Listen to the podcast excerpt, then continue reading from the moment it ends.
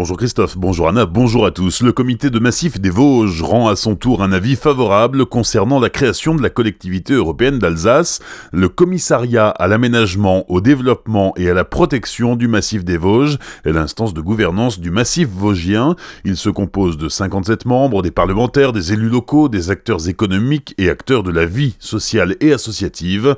C'est ce comité qui définit les politiques locales de montagne sur un territoire qui va de la frontière allemande au nord à Belfort au sud, sur deux régions, sept départements et 580 communes.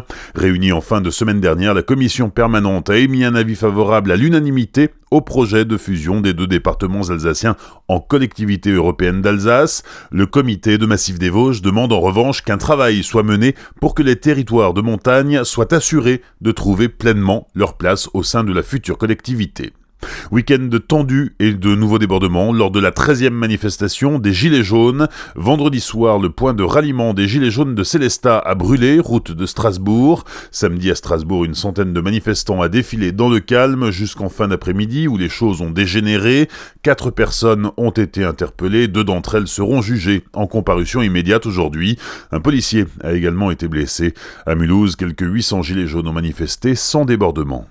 La tempête Isaias a traversé l'Alsace hier avec des rafales atteignant 125 km/h. Les manifestations publiques prévues hier après-midi à Strasbourg ont toutes été annulées. Les parcs de la ville sont restés fermés. Dans le reste du Bas-Rhin, plusieurs TER ont été annulés également. Des matchs de football amateur ont dû être reportés. Une foule nombreuse et un vibrant hommage samedi soir à Strasbourg, hommage aux cinq morts de l'attentat du 11 décembre sur le marché de Noël de la capitale alsacienne.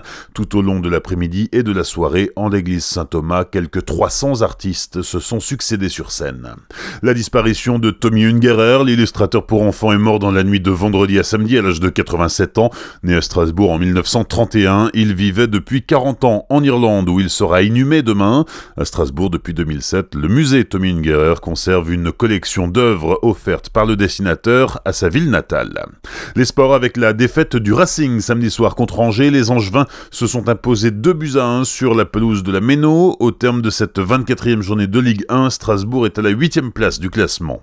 En basket, 20e journée de Jeep Elite, Limoges s'est imposé à domicile face à la SIG. Score final 90 à 76. Ce soir, 8e de finale de la Coupe de France avec SIG Villeurbanne. C'est à 20h40 45 au Rhénus de Strasbourg. En handball, les Violets l'emportent d'une courte tête face à Limoges, 28-27, c'était vendredi soir à Célestat.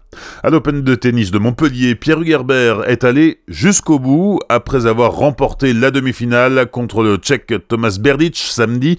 L'Alsacien s'est retrouvé en finale contre son compatriote Joe Wilfried Tsonga et Herbert n'a pas fait le poids, il a été battu en 2-7, 6-4, 6-2. La saison des carnavals et cavalcades est ouverte. Samedi à Kaisersberg, sorcières et magiciens ont déambulé dans les rues du village. Les matcheresses, eux aussi, ont repris du service avec une première étape à Mauch. Enfin, à Colmar, hier, la reine du carnaval 2019 était élue. Le diadème revient cette année à Mélanie Gilbert, originaire de Mayenheim. Âgée de 23 ans, elle vient de terminer un bac plus 5 en marketing international du vin. Ces deux dauphines sont Melissa Seitz et Laura Béguet. Toutes trois défileront lors de la 57e édition du Carnaval de Colmar, le 17 mars. Bonne matinée et belle journée sur Azure FM, voici la météo.